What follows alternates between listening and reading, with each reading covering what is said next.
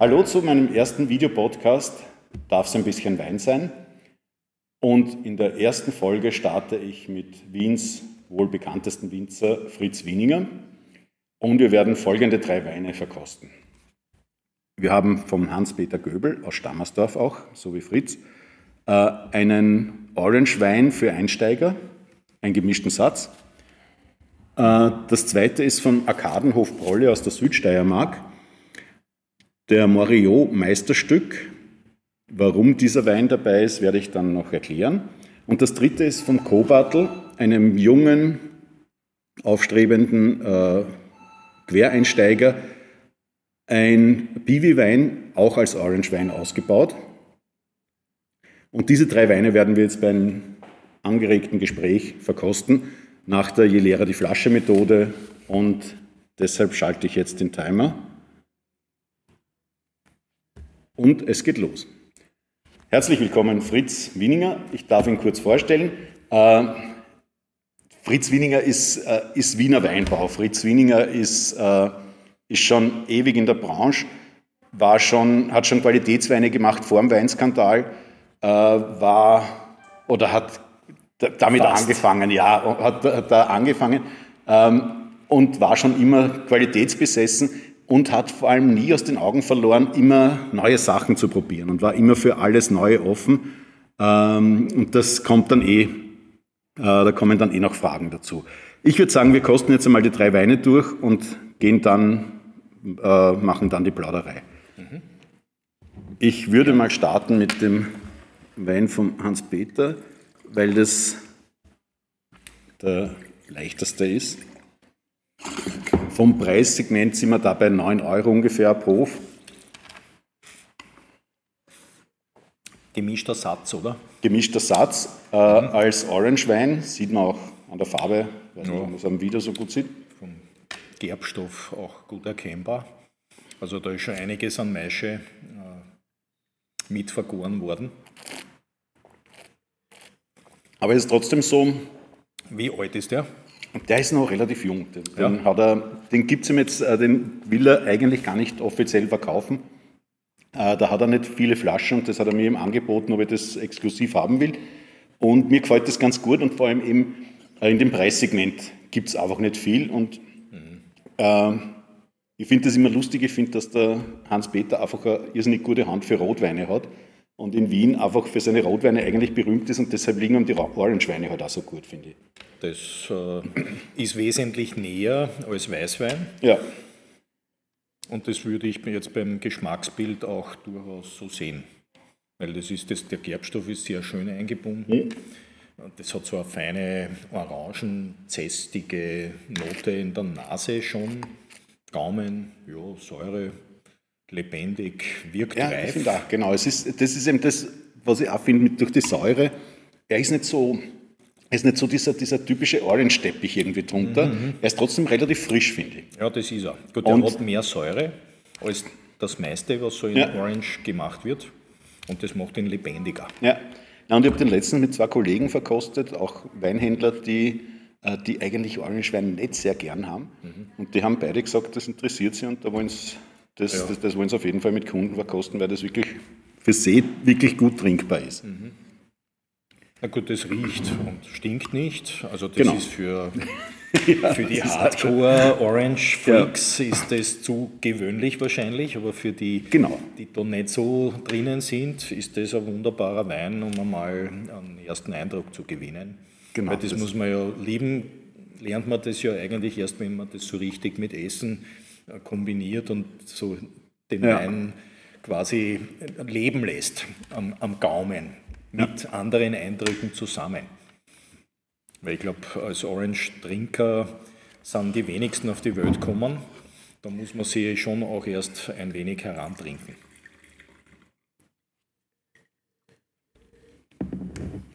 Wir kommen jetzt zum zweiten Wein. Das ist in dem Fall My Dirty Shiva.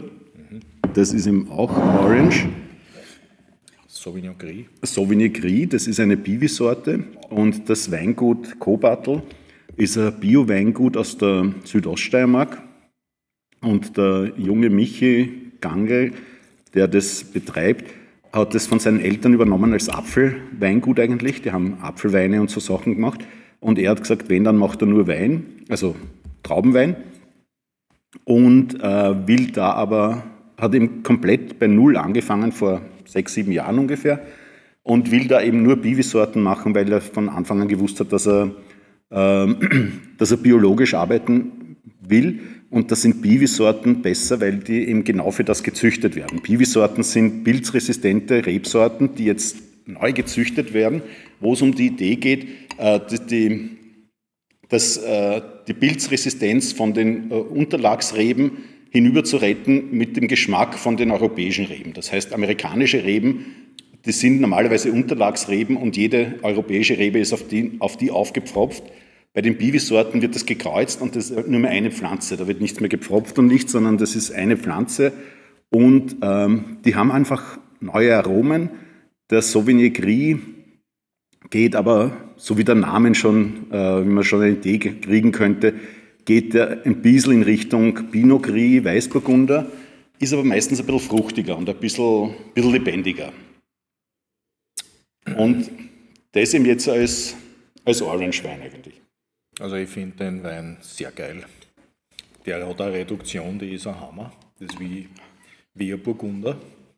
Nicht mit dieser Saftigkeit und, und Kalkigkeit wie Burgunder, aber die, die Nosen ist also ein Wahnsinn. Ich liebe sowas. Also das kann ich dir jetzt gleich sagen, was da bei mir am schnellsten leer sein wird. Das ist meine Schwachstelle. Na, das war, das war meine geheime Hoffnung, äh, weil ich habe es gar nicht so einfach gefunden, äh, drei Weine, die für mich den Fritz beschreiben, zu finden, äh, von denen ich auch ausgehe, dass, dass, dass du nicht kennst. Und, äh, und die mir aber auch gefallen noch dazu. Und da haben wir eben gedacht, da bin ich eigentlich bei allen dreien wahrscheinlich auf der sicheren Seite und sie beschreiben dich eben auch ganz gut für mich, aber das, da kommen wir dann nachher dazu, jetzt da kosten wir noch schnell den Brolli. Und ja, und der, der, der Gangel Michi, der ist einfach ein der macht das seit sechs Jahren und ist einfach, äh, der hat schon alles gewonnen, was man gewinnen kann. Der, der ist schon zum besten Biwiwein Europas gekürt worden mit seinen Muscaris und so. Also der ist, äh, der ist von Anfang an, ich habe ewig lang Biwiweine gekostet und es hat, nie, hat mich nie abgeholt. Und dann ist mir der zufällig über den Weg gerannt und mir schmeckt alles von dem. Das also, ist einfach alles fein gearbeitet. Und das ist einer der besten Piwi-Weine, die ich jemals probiert habe. Das ist wirklich Danke, toll. Ich habe von der Sauvignon Gris schon viel gehört. Ich habe selbst welchen ausgepflanzt, aber noch nicht im Ertrag. Ah, okay, okay. Ich experimentiere viel mit gemischten Satz nachzubauen auf Piwi, mhm, okay. weil ich von dem sehr viel halte. Also für mich sind auch die Piwi-Sorten wichtig für die Zukunft. Ich bin überzeugt, da wird sich in den nächsten Jahren und Jahrzehnten sehr, sehr viel tun, ja. weil Bio ist schon mal toll, aber gar nicht spritzen, das ist noch viel toller. Ja. Äh, nicht nur, weil es äh, vom Zeitaufwand wesentlich besser ist, sondern für die Umwelt viel besser ist. Und wenn das dann so schmeckt, na, dann sind alle Türen offen. Aber ja, ganz sicher. Genau. Ja, das ist der Punkt. So, dann kommen wir noch zum letzten. Das ist Arkadenhof Brolli. Äh, Morillon ist ein, ja, da gibt es verschiedene Deutungen, ein, ein na, ganz naher Verwandter zum Chardonnay. Äh, viele sagen, es ist eh identisch, aber es ist zumindest derselbe Klon. Es ist ganz nah verwandt. Ist halt in der Steiermark, sagt man halt gern Morio. Äh, und den habe ich eben ausgesucht, weil Fritz, wie Fritz kennengelernt habe, das war so im 2000er Jahr, 2002, so in der Gegend irgendwann, äh, war, war in der Weinszene, war immer der, der, äh, der große Name für Fritz Mr. Chardonnay.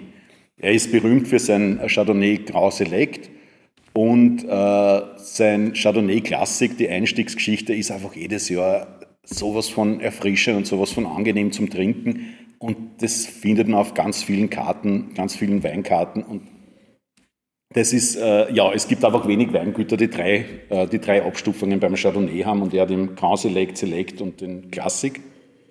Und deswegen wollte ich ihm so ein Chardonnay auch dazu bringen ist jetzt ja kein reinsortiger, also ist jetzt ja kein, äh, ja, wie gesagt, nur ein ganz eng verwandter Chardonnay. Naja, Morion ist, die, ist das Synonym in der Steiermark. Ja.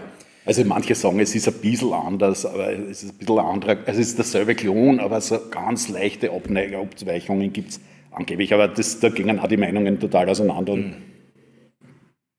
Und, ah, fein. und das ja, ist, äh, ich finde den sehr schön. Ich habe den äh, auf einer langen Steiermark-Tour als letztes Weingut, habe ich dort nur vorbeigeschaut, deswegen kann ich nicht einmal sagen, ob er wirklich gut ist, weil das war schon so ein Zustand, wo mir eigentlich alles geschmeckt hat. Und das war, ja, ich finde ihn nach wie vor gut, das ist Barrique-Ausbau, aber sehr, aber sehr angenehm. Zart. Genau, das sehr wirklich nur so unterstützend. Runter.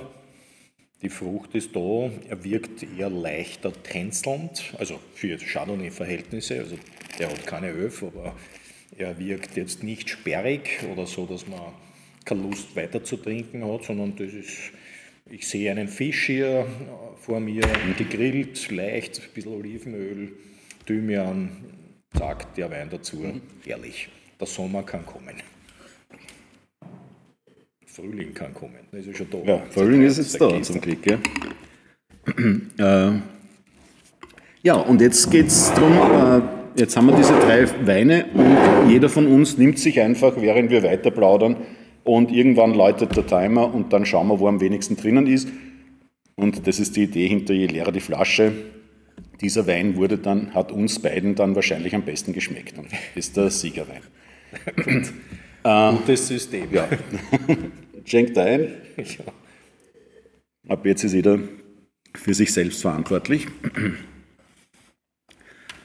Ähm, ja, Mr. Chardonnay, das finde ich ist eh ein, ein guter Aufhänger, weil Chardonnay war früher, war früher total wichtig. Und das ist so lustig, ich verstehe diese, diese Trends nicht so ganz. Es gibt immer so Trends in der Weinwelt, also speziell in der Gastronomie, dass einfach Sorten auf einmal da sind, wo, wo keiner genau versteht, warum will das auf einmal jeder und auf einmal hat das jeder Wirt auf der Karten und andere, die jahrelang alles dominiert haben, sind auf einmal weg. Also ganz stark bedauern tue ich den Riesling, der ist fast verschwunden von, von, den, von den offenen Karten. Das kriegt man fast nur mehr flaschenweise, weil es einfach fast keine Leute gibt, die das trinken. Und Chardonnay ist auch so eine Geschichte. Das war früher einfach viel, viel stärker. Und jetzt hat man es fast nur in so Lokalen mit, äh, mit hohen Touristenanteil, weil es da natürlich ein Thema ist. Touristen kennen es ja. ja. Die greifen dann lieber hier zu einem gemischten Satz, weil sie dann nicht wissen, was das ja, heißt. Ja, ja. Aber was, was ist da die Geschichte dahinter? Verstehst ja, gut, du das? Trends hat es immer gegeben und wird es immer geben. Äh, ich erinnere mich noch sehr gut an die Zeit eben nach dem Weinskandal, wo die Weine plötzlich besonders resch und besonders leicht und besonders hart sein mussten als Konterpunkt äh, zu den etwas weicheren, äh, fast lieblicheren Weinen der Vor-Weinskandalzeit. Irgendwie wollte man mit dem Geschmacksbild nichts mehr zu tun haben und in ein neues Bild, das was sicher unverfälscht ist, hinüber und so ist man halt weg von dem. Mhm. Und dann gab es halt immer wieder die, also erstens ist man von dem dann auch wieder abgerückt, weil diese Säurewerte von über 9 und so äh, waren ja ganz lustig, wenn es Sommer war. Äh, nur sobald man die Staatsgrenze verlassen hat, haben sich die Leute alle am Kopf gegriffen weil, das untrinkbar sauer war. Das war sauer, dünn, es war unreif, das war eigentlich furchtbar. Äh, aber es war damals so. Und bis hinauf zu den Top-Sommeliers und Top-Journalisten, äh, ich erinnere mich gut, ja, haben wir das in Österreich abgefeiert. Mhm. Also das war so. Und dann ist, ist halt der österreichische Wein deutlich internationaler geworden. Dann mussten auch die Säurewerte moderater werden, die Reife etwas größer. Man darf auch nicht vergessen die Klimaverschiebung, die in den 80ern ja überhaupt nicht da war, da war es ja richtig kalt. Äh, in den 90ern ist es dann schon wärmer geworden. Das, was jetzt normal ist, war in den 90ern äh, mal 92, 94, äh, was war heißer Sommer, also es kam so gelegentlich und alle zehn Jahre hat sich das massiv verstärkt. Also wer immer sagt, die Klimaverschiebung gibt es nicht, na, der hat keine Ahnung. Der sitzt nur im Büro äh, und, und, schaut nicht raus oder geht nicht raus, wie auch immer. Aber das ist ja jetzt nicht der, der Kern der Sache. Äh, die Sorten, die ändern sich auch mit der Klimaverschiebung, auch mit Moden, mit Trends. Der Chardonnay, das war sicherlich auch damals was anderes. Wir kommen alle vom Weißburgunder und vom grünen Veltliner und von diesen althergebrachten Sorten und da war der Chardonnay endlich was Neues, was Internationales. Nur das Holz wurde eine Zeit lang richtig gefeiert, das konnte nicht holzig genug sein. Ja, also so viel Holz, dass es wirklich jeder merkt, dass der Wein im Holz ausgebaut war. Äh, und Gott sei Dank, muss ich ehrlich sagen, hat sich das aber auch wegverändert in Richtung äh, Integration des Holzeinsatzes äh, bis hin zu, einem, zu einer Abneigung. Also wenn ich nach Deutschland komme, dann brauche ich einen Chardonnay Select gar nicht bringen, weil die automatisch sagen, na, das mhm. ist, oder 95 Prozent sagen nein, ja. das ist nichts für uns. bei uns ist es moderater. Es ist spannend, dass gerade Burgund zum Beispiel extrem gefeiert wird, also zumindest in der gehobenen Gastronomie, aber auf der anderen Seite unsere eigenen Chardonnays weniger werden. Ja, die Spitze bleibt, die ist auch nach wie vor sehr stark gesucht, aber unterhalb der Spitze ist die Luft deutlich dünner geworden. Ja. Na, aber das Lustige, das, was du ja gesagt hast, das ist ja eher so das war ja eher ein Trend, der von der Weinwirtschaft irgendwie ein bisschen gemacht worden ist. Aber ich habe ja jetzt das Gefühl von diesen Trends, äh, wie äh, dass der Welschriesling zum Beispiel so einen Siegesmarsch gehabt hat, so in die 2000er ja, ja, Jahre. Ja. Na, jetzt ist eh Na, wieder vorbei. vorbei. Ja, ja. Aber das war ja komplett verrückt. Und da ist ja, ja. da steht ja kein Sommelier dahinter. Das ist ja. Nein, nicht. Das waren Weine zum Ja, Tag. aber wie, wie entsteht sowas? Das ist mir einfach schleierhaft gewesen. Also gerade der Welschriesling, äh, ja, unkompliziert und alles, aber da hätte man jede Liter wo auch niemand kennen. Also das hat mir irgendwie nicht. Naja, die waren schon sehr fein gemacht, äh, mit, mit wirklich mit sehr viel Technik oder technischen Aufwand. Die waren super sauber und super ja, ja. fruchtig ja, und, und, leicht vom, vom Alkohol. Das, das Zeug hat man richtig trinken können.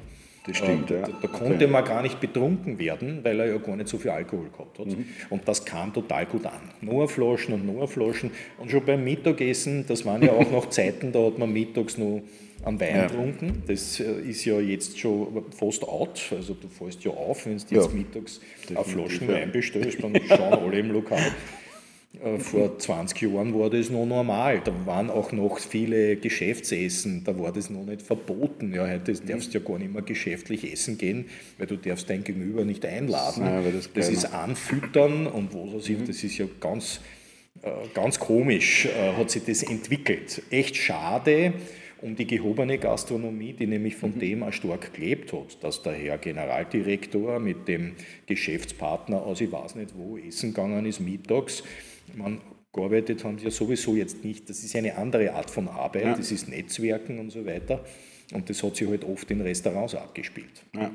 Und da wurde auch ordentlich und teurer Wein getrunken. Und heute äh, brauchst du das alles nicht. Heute suchen sie alle verzweifelt nach äh, alkoholfreien Alternativen. Äh, das geht halt doch nur bedingt. Ich meine, es funktioniert das eine, das andere, aber es ist halt nicht derselbe Spaß wie wie ein Wein. Nicht? Und gerade diese Welschrieslinge, ich vermisse sie fast ein bisschen, mhm. äh, weil dieses leichte, ganz unkomplizierte, aber trotzdem geschmacksintensive, äh, da hast du ein Glas Wein trinken können und das war eigentlich weg. Der Körper hat es sofort wegverarbeitet. ja, mit einem heutigen äh, Weißwein, so in der 12, 5, 13, Liga geht das nicht. Ja, das ist ja wobei, schon, aber, das schon schon, aber es geht ja schon wieder mehr in die Richtung, finde ich. Also ja, es die, geht die, die Weine werden eh wieder viel leichter. Ja, nur heute ist es schwieriger. Nicht? Ich erinnere mich, wie ich gerade meinen Führerschein gemacht habe, da hat der FX noch einen Heurigen gehabt. Äh, bin ich da gesessen und habe einen grünen Veltliner getrunken, der hat gehabt 10,2 Volumenprozent. Okay, aber der hat nicht so geschmeckt. Er war schon leicht, aber er hat voll, also der war komplett ausgebildet. Heute mit der Klimaverschiebung mit 10,2 Volumenprozent einen Wein äh, zu ernten, der ist sicher mega unreif. Ja. Den musst du Mitte August lesen, ja. damit er überhaupt so wenig Zucker beinhaltet, dass ja. so wenig Alkohol rauskommt. Das schmeckt nicht gleich. Okay, das war anders. Ja. Das war ganz anders. Ja, das ist natürlich ein guter Einwand. Ja. Und okay, aber dann ist es eigentlich noch spannender, weil, ja, weil ja gerade die äh, gerade diese modernen Winzer, also die, die moderne Machart geht ja ganz stark in Richtung weniger Alkohol. Ja. Und trotzdem viel Geschmack und, und eher viel Tiefe und, und, und, und nicht so die, die Brechstangen, sondern eher die Eleganz. Deswegen kommen ja auch so viele zum Bio- oder biodynamischen Anbau, weil da die Zuckerreife und die physiologische Reife wesentlich mehr zusammen ist okay. und der Zucker insgesamt etwas weniger ist. Also die physiologische Reife passiert früher. Ja. Das ist einer der Hauptgründe für sehr viele, dass sie heute halt in diese Richtung abschwenken. Okay. Äh, auch für mich war das sehr, sehr wichtig, weil ich gesehen habe, dass man halt, bis wir die physiologische Reife beim leichten Veltliner erreichen, äh, dass wir schon 14 Volumenprozent haben oder 13,5. Und das ist halt, das geht nicht. Das ist ein Widerspruch. Ja. Nur mit 11,5 war er grün, schotig, untrinkbar, unreif. Mhm. Ja, Im Bio- und biodynamischen Anbau ist das wesentlich näher zusammen. Ja, okay. Und schmeckt viel besser. Das heißt, du kannst auch früher ernten, äh, weil dieses Grüne äh, schneller weg ist oder früher weg ist. Ja, okay. Das ist Nur kurz zur Erläuterung, physiologische Reife. Das heißt, ähm, Weintrauben äh, werden, äh, haben auf der einen Seite einen Zuckergehalt, der durch das, durch das Reifen zunimmt und, äh, und man kann sie nach dem Zuckergehalt lesen und sagen, das ist das einzige, der einzige Faktor für mich. Sie haben aber auch die Geschichte, man kennt das vielleicht selber, wenn man äh, eine unreife oder noch nicht physiologisch noch nicht reife Weintraube isst, dann hat die durchsichtige Kerne. Und die Kerne, äh, wenn die dann weiß sind und nicht mehr durchsichtig, dann ist das das Zeichen, dass die Traube ja wirklich reif ist. Also jetzt nicht nur genug Zucker hat und nicht nur süß ist, sondern auch wirklich reif. Und das macht einfach was mit dem Wein. Der ist einfach komplexer, der ist einfach, äh, das ist einfach wie, wie, wie bei einem Menschen. Das ist auch, wenn der unreif ist, dann hat er halt einfach noch viel mehr äh, botscherte Ecken. Und je reifer er wird, desto mehr ist halt, zumindest zu hoffen, äh, wird es halt einfach runder und, und, und äh, stimmiger einfach. Und das war jetzt die, der Ausflug. Und das ist eben offensichtlich beim Bio, äh, ist dieser Reifezeitpunkt früher erreicht, beziehungsweise die Zuckergradation noch nicht so, hoch. Nicht so hoch. Dadurch hat man dann reife Weine, die aber trotzdem nicht so viel Alkohol haben. Mhm. Mhm. Okay, verstehe. Das ist so, ja. Ah, das wusste ich gar nicht, okay. Aber das ist zum Beispiel lustig, weil das, ähm, das ist was, was mich, äh, was mich eigentlich immer fasziniert hat an dir, ähm, ist die Geschichte, ich kann mich nur erinnern, es war so, so knapp vor 2010, schätze ich so ungefähr. Da, äh, da ist Wienwein ist aufgekommen, so 2,5 oder was, glaube ich, mhm, 2,6. 2,5, 6, ja. Ja, so in der Gegend. Und dann hat es jedes Jahr eine Wienweinpräsentation gegeben. Mhm. Und ich war jedes Jahr dort und habe mich durchgekostet durch die, damals waren es noch vier Weingüter. Und es war total spannend, weil da halt auch ganz viele so Weinbeißer sind. So, so Leute, die damals für mich da alt waren, mittlerweile bin ich selber so alt ungefähr. Aber äh, die, die, die halt so ewig lang schon Wein trinken und denen man das einfach angesehen hat. Und dann hat sie, äh, und das war immer so eine Bank, äh, da hat, hat man immer gewusst, beim Wieninger Fritz, Fritz ist immer ein Riesentrauben und äh, da sind alle zufrieden. Und dann hat es auf einmal ein Jahr gegeben, das war so drei, vier Jahre nach, äh, nach, nach der Wienwein äh, Gründung, Gründung wo sich die Stilistik komplett verändert hat. Mhm. Und das war total witzig zum Beobachten, weil auf einmal sind die Leute, ich bin dann immer so ein bisschen neben dem Stand gestanden und, und habe da immer in Ruhe gekostet und habe halt so die Kommentare gehört von den Leuten, die weggegangen sind vom Stand und die haben sich halt dann austauscht und gesagt, nein, ich weiß nicht, das ist heuer nicht das, was er sonst ist, das ist heuer komisch und das haut mich nicht um, das Zeug. Und haben wir gedacht, aha, interessant und ich habe das natürlich auch geschmeckt, dass das in eine ganz andere Richtung geht auf einmal und da hast du wirklich, mhm. Das muss so zwei, zwei 7, 2, 8, 2, 9 irgendwann gewesen sein und hast dann total massiven Schwenk gemacht. Und hast dich auf einmal komplett neu erfunden, finde ich. Da, da, bist du, hast du irgendwie den Bruch mit, den, äh, mit der so, klassischen ja. Schiene gehabt und, und hast auf einmal äh, eine neue Art der Vinifizierung gemacht. Und das hat mir einfach geschmeckt. Die waren einfach leichter, die waren fragiler. Das war genau das, was ich vorhin gemeint habe, was jetzt als moderne Weingeschichte ja, gilt. Das hast du damals, damals gemacht. Ja, ja, genau. Naja, ich habe 2006 begonnen mit äh, Biodynamie zu experimentieren, habe fünf Hektar umgestellt. Der Stefan Heißan, der mhm. hat mir damals geholfen, weil der war in dem Metier wirklich gut drinnen, Demeter-Produzent äh, und hat mir halt da unter die Arme gegriffen. Mit fünf Hektar haben wir halt versucht, verschiedenste Lagen, verschiedenste Sorten und so, so weiter zu testen. Ja, da ist ja schon ja, gut, ich weiß jetzt gar nicht mehr, wie viel ich damals gehabt habe, aber so wenig war es auch nicht. Ja. Äh, ich, wollte halt nicht alles auf einmal, sondern ich wollte einfach einmal sehen, ist das überhaupt was für mich? Ähm, ist es wahr, dass die Erträge sich halbieren? Ist es wahr, dass die Arbeit doppelt so viel ist? Äh, ich muss es einfach probieren. Mhm. Ich kann nicht den ganzen Betrieb umstellen und dann habe ich ein Problem, dann stehe ich da und gehe womöglich äh, in Konkurs. Das will ich auch nicht. Also wir testen das, habe zwei Jahre probiert, sechs und sieben und habe gesehen, dass es eigentlich alles ein Blödsinn ist. Das ist ja, marginal mehr Aufwand, ähm, aber gar nicht so viel mehr im Vergleich zu Qualitätsproduktion, wo man wirklich die Blätter und die, die, die Geiztriebe entfernen und das, okay, das musst du dort auch machen, vielleicht mehr am Punkt. Äh, die Arbeit war nicht mehr, die Erträge sind überhaupt nicht zurückgegangen. Äh, die waren bei mir vorher schon in diesem Bereich. Die sind jetzt sehr regelmäßig. Äh, nicht extrem viel, aber auch nicht jetzt außergewöhnlich wenig. Das kann man nicht sagen. 2008 habe ich dann umgestellt, komplett den ganzen Betrieb, weil ich gesagt habe, ähm, zertifiziert kann man nur sein, wenn der ganze Betrieb das macht. Ähm, und das Erzählen, das tun viele, reden tun viele davon, aber beweisen kann es natürlich keiner oder Beweis ist dann das Biologo mhm. auf der Flasche. Ja. Weil dann glaube ich auch. Oder ja, dann, das ist immer der Punkt. Ja, also so wie 2008 gesagt, jetzt das mache ich das. Natürlich, die Weine waren schon, also manche Weingärten haben extrem reagiert, sofort. Wenn ich vergessen, der grüne Wettliner Herrenholz, den es ja mhm. heute noch gibt, der war 2008 in einer Art, den kenne ich seit den 70er Jahren. Ähm, da, mein Vater hat den auspflanzt. Äh, wann hat er den auspflanzt? Anfang der 70er Jahre. Äh, der hat immer so einen bestimmten Ton gehabt. Äh, Löss, grüner Veltliner, eher floral, äh, aber schon mit, mit Würze und mit einer gewissen Tiefe verwoben. Und 2008 war komplett anders. War ganz ein, ein leichter, fragiler, unheimlich feiner grüner Veltliner, wie ich ihn noch nie hatte. Ja, noch nie. Und plötzlich war der so, von einem Tag oder einem Jahr aufs andere. Also da habe ich schon gesehen, wow, das ist genau das Richtige. Das, ich will nichts mehr anderes. Ich wollte Weine mit Charakter, ich wollte Weine mit weniger Alkohol.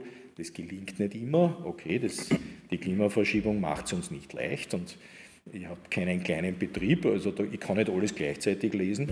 Äh, da, irgendwas wird halt dann einmal später gelesen und ist dann vielleicht auch zuckertechnisch zu reif, aber wir, wir bemühen uns sehr, dass das halt nicht passiert oder dass wir wirklich zeitgerecht dran sind. Wir wissen genau, dass das äh, das, das Thema der Zeit ist äh, für die Bekömmlichkeit der Weine, für die, auch die Haltbarkeit der Weine, für den Trinkspaß an sich. Weil was ja. hilft mir der Wein, wenn er im Regal verstaubt?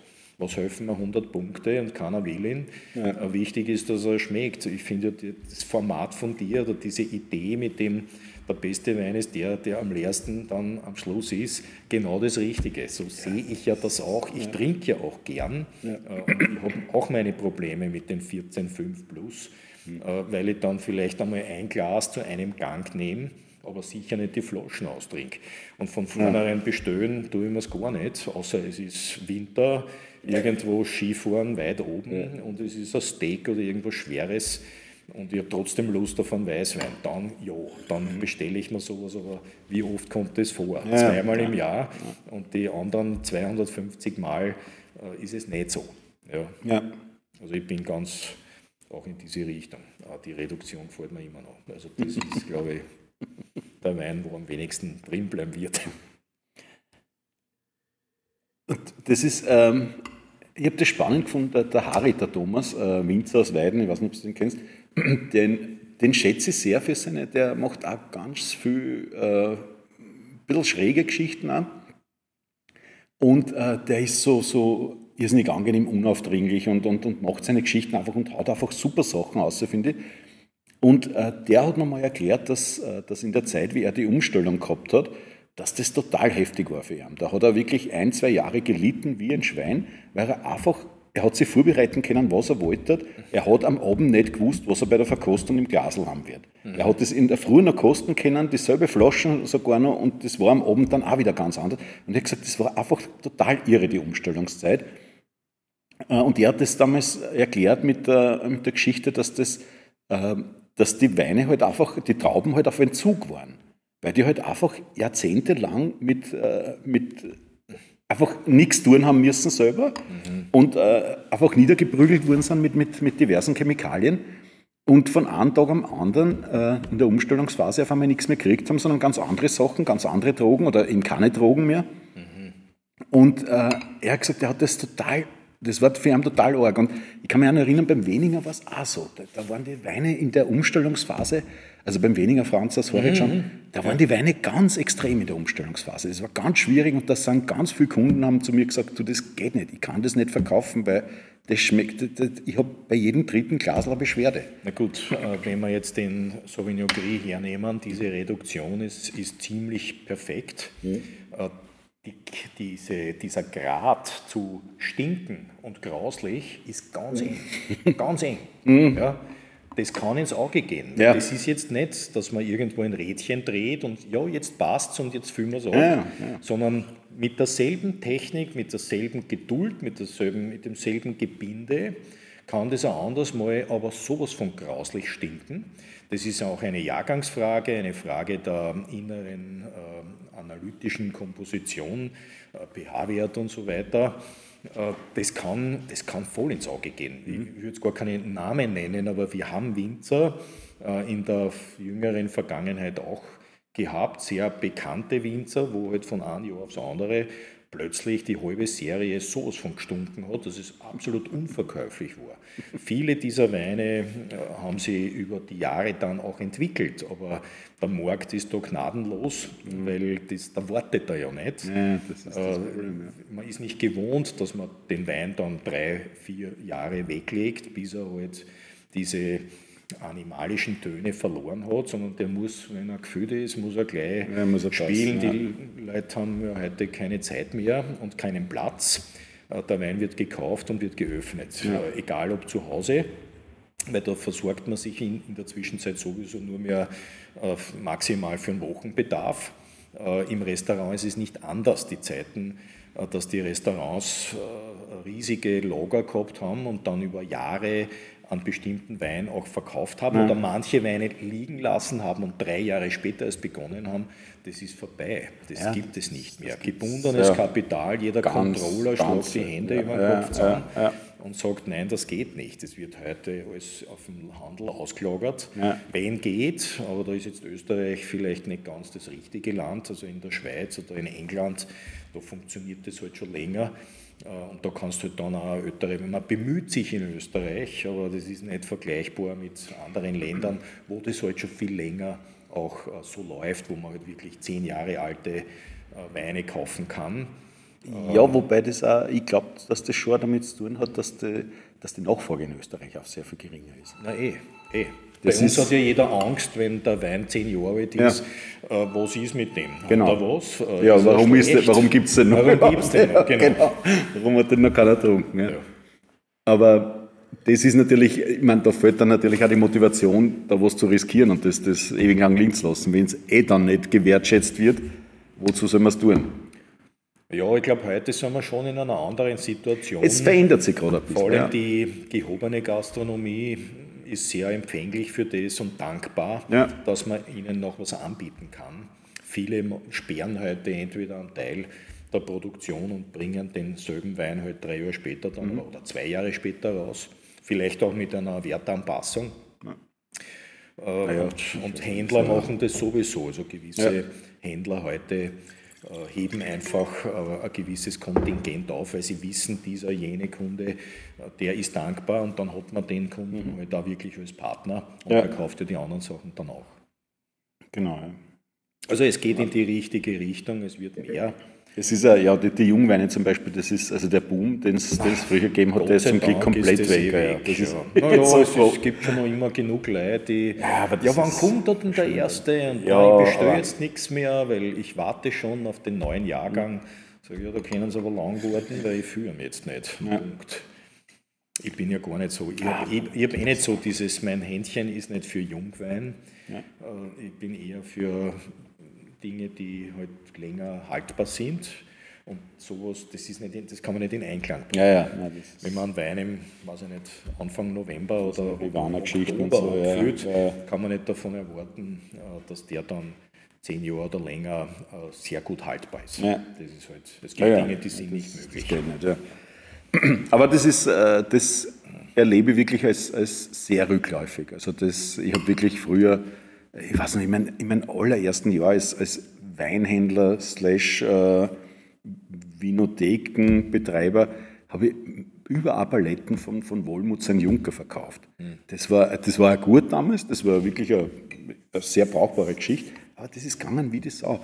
Das ist jetzt, äh, also von dem bin ich dermaßen weit entfernt, jetzt verkaufe ich drei Karton vielleicht in der ganzen ja. Saison. Also das ist, das ist wirklich kein Thema mehr. Das sind ein, zwei Lokale, die überhaupt einen Jungwein nehmen und, und die, die sind, ja, das Für mich persönlich ist das sowieso nicht so spannend, weil diese Jungweine sind alle extrem fruchtig, ex extrem so ähm, ja, Eiszuckerl. Eiszuckerl. Ja. Das ist genau das, was ich überhaupt nicht mag. Ja. Oder von dem habe ich mich ganz wegentwickelt. Ich habe einmal Reinzuchthefe verwendet, wie ich jung war war ich eigentlich nicht Winzer, da war ich eigentlich Winemaker. Mhm. Und ich hab, war immer davon überzeugt, her mit den Trauben, ich mache alles draus. Wurscht, was das ist, woher das kommt, das ist egal. Äh, ich übernehme die Trauben auf der Kellerstiege und dann mache ich, ich mache den besten Wein.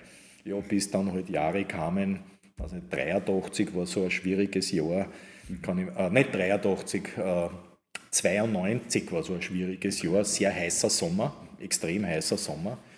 Äh, ganz, ganz frühe Lese für damalige Verhältnisse überhaupt. Also da haben wir auch schon, glaube ich, Ende August mhm. okay. die ersten Trauben gelesen. Und das ja, damals, da ja, war das die Klimaverschiebung noch nicht so. Und da habe ich erkannt, naja, die Qualität, die, die wächst schon im Weingarten. Also da habe ich begonnen, mich äh, mit dem Weingarten oder mit den Weingärten auch auseinanderzusetzen. Und das war ein stetiger Prozess. Heute bin ich nur mehr im Weingarten. Mhm der Keller ist für mich nur mehr ein äh, Retten dessen, was ich an Traube hereinbringe. Ja. Aber nicht ein, ein Verändern. Also ja. Einzuchthefe genau. hat bei mir nichts verloren. Schönungsmittel haben bei uns nichts verloren. Bentonit, also das ja. ist, um Eiweiß herauszunehmen, äh, damit keine Trübungen passieren, was ungünstig wäre, wenn der Wein dann in Singapur am Hofen steht er sollte gekühlt sein, tut es aber nie unter 30 Grad. Ja. Also da, da, empfiehlt sich eine, eine Eiweißschönung, aber alles andere ist unnötig. Mhm.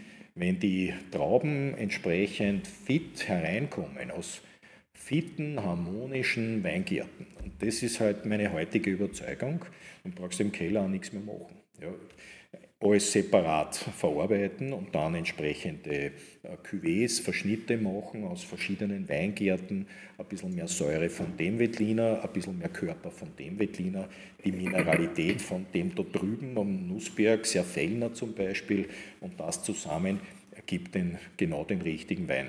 Äh, kein Schönungsmittel der Welt kann man das ersetzen, das mhm. gibt es gar nicht. Ja? Aber wenn ich Eiszucker will und diese, diese äh, diese Botox-Aromen, ja, dann brauche ich Schönungsmittel ohne Ende. Da gibt es auch jede Menge. Das, ja. Der Leumerfred hat einmal bei einer Besprechung sehr, sehr richtig bemerkt, äh, vor 95, also bevor das Weingesetz, also bevor EU-Beitritt, mhm. hätten sie uns eingesperrt, wenn wir das alles verwendet hätten. Ja, heute sind Dinge erlaubt, die waren halt früher also absolut nicht erlaubt. Aber das ist halt die Anpassung an EU-Recht. Wenn es die ah, okay. Italiener dürfen, dann müssen es wir auch dürfen. Äh, okay.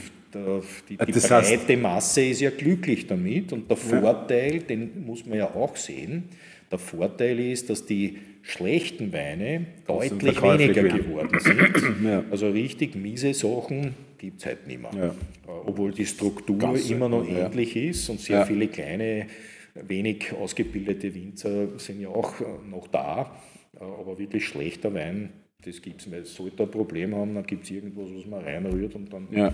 ist er zumindest trinkbar.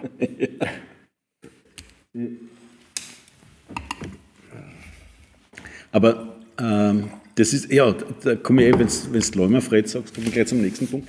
Äh, ich finde es ja spannend. Ich habe ja das Gefühl gehabt, äh, du bist der Winzer, der, der die größten Karton braucht, weil du einfach überall dabei bist.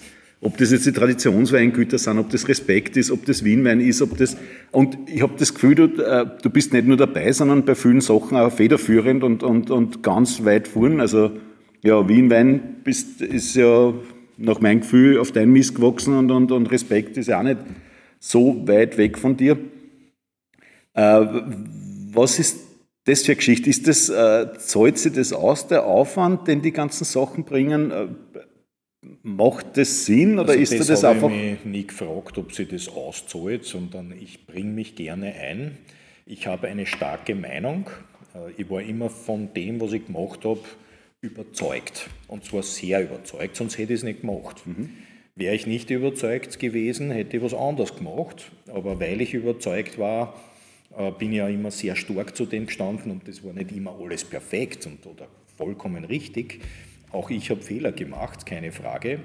Aber dieses äh, Suchen nach dem richtigen Weg und das äh, Durchsetzen eines vielleicht auch manchmal unbequemen Weges, das war schon eher immer mein Ding. Also ich bin kein Diplomat und für diese Dinge wahrscheinlich ungeeignet, aber wenn ich überzeugt bin zu wissen, wie man die Regeln definiert für einen bestimmten Wein, der dann auch glaubhaft äh, an die Öffentlichkeit kommen soll als hohe Qualität, dann habe ich an dem gearbeitet und versucht, die Leute zu überzeugen. Und viele andere haben immer geschaut, ne, habe ich das überhaupt, kann ich das überhaupt, wie viel verdiene ich damit? Das hat mich nie interessiert. Ich wollte immer nur einfach das Beste. Mhm. Das wollte ich immer. Und für die anderen aber genauso. Also nicht wegen mir, sondern das war für mich vom Anfang an klar, dass man gemeinsam eigentlich viel stärker ist. Ich habe eigentlich immer sehr stark darunter gelitten, dass ich in einem Gebiet war, das eher weiter hinten war. Mhm. Ich, ich, komme schon aus der Generation Weinskandal quasi heraus. Äh, Manfred Dement, die Bolzbrüder, das waren meine Freunde. Ja, die mhm. haben da in der, in der Steiermark äh, Schulterschluss ge gemacht ja, und haben Vollgas gegeben. Ja. Äh, und in der Wachau war es nicht anders. Okay, ja. das ist jetzt eine halbe Generation öter, aber mit dem Emmerich Knoll oder mit dem FX, äh, mit dem Jetzberger Franz Senior, ja. war ich eigentlich immer ganz eng und äh, wir haben uns super verstanden. Die waren auch so eine Gruppe von vier, fünf, sechs Leuten. Die Steirer waren fünf, sechs, sieben Leute und, und ich war allein. Mhm. Ich habe niemanden gehabt. Der Kamera Heinz hat, wie er aufgesperrt hat, damals Wein und Co., zu mir gesagt, was Fritz, den Wiener Wein gibt es nicht. Du bist der Wiener Wein. Und wenn du in, in irgendeinem Dorf in Niederösterreich wärst, halt, würde es halt, halt nicht Wien heißen, sondern irgendwie anders. Ja, also die Marke war Wieninger und nicht Wiener Wein. Ja. Heute ist es anders, Gott sei Dank. Aber ich habe viel dazu beigetragen, dass da halt äh, mehr als eine Handvoll, eher zwei Hände voll äh, guter Leute, äh, die auf diesen Zug aufspringen konnte mhm. und mitgefahren ist. Was, was hat's, das weiß ich gar nicht, die Geschichte des Wiener Weinpreises, wie alt ist die? Na alt. Ach so, schon, aber weil das ist ja schon, Na, das ist schon eine Institution. Ja, naja, schon. Früher hat es ja zwei Weinpreise gegeben, einen von der Bank Austria mhm. und einen von der Raiffeisen. Ah, okay. Also einen, da hat der Bürgermeister gesagt, er macht, und der ja. andere war, weiß ich nicht, über Reife, also so ja, ja, politisch halt. Der Bröll wahrscheinlich. Bis dann das Geld ein bisschen knapper wurde äh, und dann haben sie sich geeinigt, dass sie sich halt das teilen. Okay. Und der Bürgermeister Häupl war ja immer extrem dem Wein, vor allem auch dem Wiener Wein, sehr zugetan, jetzt nicht durch die Menge, ja, sondern ja, schon, der war ein guter Weinkenner, ja. also der hat sich wirklich gut auskennt äh, und der war sehr stolz darauf, dass es Wien geschafft hat, äh, den Anschluss zu finden äh, in der Qualität und sich hinbemüht hat, auf Augenhöhe mit den guten anderen Gebieten zumindest dazustehen. Und die mhm. Verkostungsergebnisse in vielen Bereichen haben das ja über viele Jahre bewiesen. Äh, und das waren nicht nur meine äh, Weine, sondern da waren jede Menge andere auch dabei. Äh, der eine mal beim Weißburgunder, der andere mal bei einem Rotwein, der nächste mal bei, weiß ich nicht, bei einem Riesling. Äh, also das war schon und ist schon ein, ein veritables Erfolgserlebnis oder eine Erfolgsgeschichte weil Wien hat nicht einmal 700 Hektar, das ist ja nichts. Ja, ja. ja, und wir müssten uns alle überhaupt nicht bemühen, um Qualität würde man den Wein trotzdem leicht verkaufen. Ja. Aber das Gegenteil ist der Fall. Wir bemühen uns sehr um die Qualität. Wir wollen ernst genommen werden. Wir wollen oben mitreden können. Wir wollen auf die feinen Karten äh, nicht nur dieses Landes, äh, sondern wir wollen einfach eine Nummer sein und das sind wir. Also mhm. nicht im Negativen, sondern im ja. Positiven. ja. Nein, das, das eh haben wir uns Orte erarbeitet und ich denke, da habe ich schon auch viel dazu beigetragen. Einerseits als Vorbild, aber andererseits auch als Mastermind. Äh, ich, ich habe mir in den letzten Jahren äh, ein bisschen zurückgezogen aus vielen Bereichen. Äh, Kammer zum Beispiel oder auch die Wienwein-Geschichte, 15 Jahre Wienwein angeführt und ich glaube, wir haben viel bewegt. Aber ja, das voriges Jahr, ich glaube 22 war das, bin ich dann für eine Wiederwahl nicht mehr zur Verfügung gestanden und es ist jetzt quasi ein Generationswechsel passiert. So, wer macht es jetzt? Der Rainer Christ ist jetzt ah, okay. der neue Chef, weil ich denke, es ist Zeit, dass die Jüngeren sich auch einbringen. Okay, das wäre jetzt eigentlich das Signal. Mhm. Jetzt sollten wir schauen, die Flaschen sind so dunkel. Das sieht man fast nicht. Okay. Knapp. Ja, das, das ist, ist knapp. relativ knapp. Nein, es ist natürlich blöd, weil du bist fast noch zum Trinken gekommen. Nein, ich bin nicht so äh, multitasking ja, ja, Ich kann ja. nicht trinken und das reden gleichzeitig. Das müsste man jetzt fast. Ich meine, das ist natürlich, da ist viel weniger drinnen, aber das ist natürlich die Flaschen eine ganz andere. Aber. Also, also ich glaube schon, dass da eine Spur weniger drin ist. Glaube ich auch, aber ich glaube Bei den zwei eigentlich, dass Ich glaube, das sind ziemlich exequo. Ja, und das, ich muss aber sagen, also es ist von meinem Empfinden, ähm, kommt es auch irgendwie hin. Also ich, ja, ja, ja, es, ist, es ist da nichts, was mich stört. Also ich, ich, ich, alle drei jetzt weiter trinken, ohne Probleme. Absolut, absolut. Das ist alles wirklich fein und, und könnte wirklich auch, gut leben. Ich muss ehrlich sagen, der Sauvignon Krieg fällt mir schon am besten. Also das macht mir echt mhm. Spaß. Jetzt habe ich gerade einen Köbel, einen Köbel im Glas und das ist auch super nett. Aber den Anpunkt wollte ich noch schnell. Äh, weil das war nämlich, äh, den Göbel habe ich nämlich genau über so, eine, über so eine Schiene kennengelernt. Ja. Der hat nämlich, äh, ich weiß nicht, ob du das mitgekriegt hast, der hat vor, ja, das wird mittlerweile auch vor fast 20 Jahren her sein, hat der den Zweigel Cup gewonnen beim Falstaff mit seinen äh, Zweigel-Leute Reben. Ja. Das war ein Aufschrei in der Weinszene. Da, da sind ja. Sachen dabei wie der, der, der Schwarz-Rot und, und was weiß ich, ja, 40, 50 Euro, Weine damals schon. Mhm. Und da hat seiner, weiß nicht, 10 Euro kostet der Prof oder was. Und aus Wien auch noch und ein Rotwein. Und der hat das gewonnen. Das war eine Katastrophe für alle, für alle Burgenlander. Die, haben, die waren vollkommen, vollkommen fertig. und das war. Geht, es geht. Der Piesenberg, der schafft das. Der kann das. Es gibt halt nicht sehr viel davon und sehr viele Weingärten haben nicht das Talent, also Zweigelt-Weingärten haben nicht das Talent, große Weine zu erzeugen, aber manche schon. Manche mhm. alte Reben können das und das gepaart mit einer sehr feinfühligen Hand, wie das der Hans-Peter Göbel hat, da kannst du dann wirklich tolle Ergebnisse haben. Also seine Stärke sind definitiv Rotweine. Ja, ja, Und das muss jetzt nicht so äh, super ausgedünnter Cabernet Sauvignon sein, ja. sondern der macht das an Zweigelt einen tollen Wein. Ja, Den brauchst du nur Seine Pinots sind super. Genau. Das ist alles sehr, sehr gut. Den Weißweiner bin ich nicht so ganz so glücklich, aber das ist ja, auch, ich bin so froh, dass, dass, dass diese Orange-Wein-Geschichte gekommen ist. Ja, das, Weil ich habe auch mit seinen Weißweine, habe ich auch, das, das war schwierig. Und, und jetzt sind alle seine Weißweine so mit ein bisschen meische Standzeit zumindest. Mhm. Oft nicht orange, aber die stehen zumindest ein, zwei Tage und das macht ja. genau den Unterschied. Mhm. Die sind viel zugänglicher, viel, äh, viel spaßiger irgendwie. Aber ja, nichtsdestotrotz, wir sind eigentlich am Ende und das äh, schreit ein bisschen danach, dass wir da vielleicht nur irgendwann einen zweiten Teil machen. okay. Und ja, Äh, danke fürs Zuschauen und danke fürs Zeitnehmen. Bitte gerne. Und danke an Christian fürs Kamerahalten und Herumschwenken. ja, und du darfst jetzt auch dann trinken. Schönen Tag noch. Ja, kann man jetzt da dran. Gut. Das Einzige, was das nächste Mal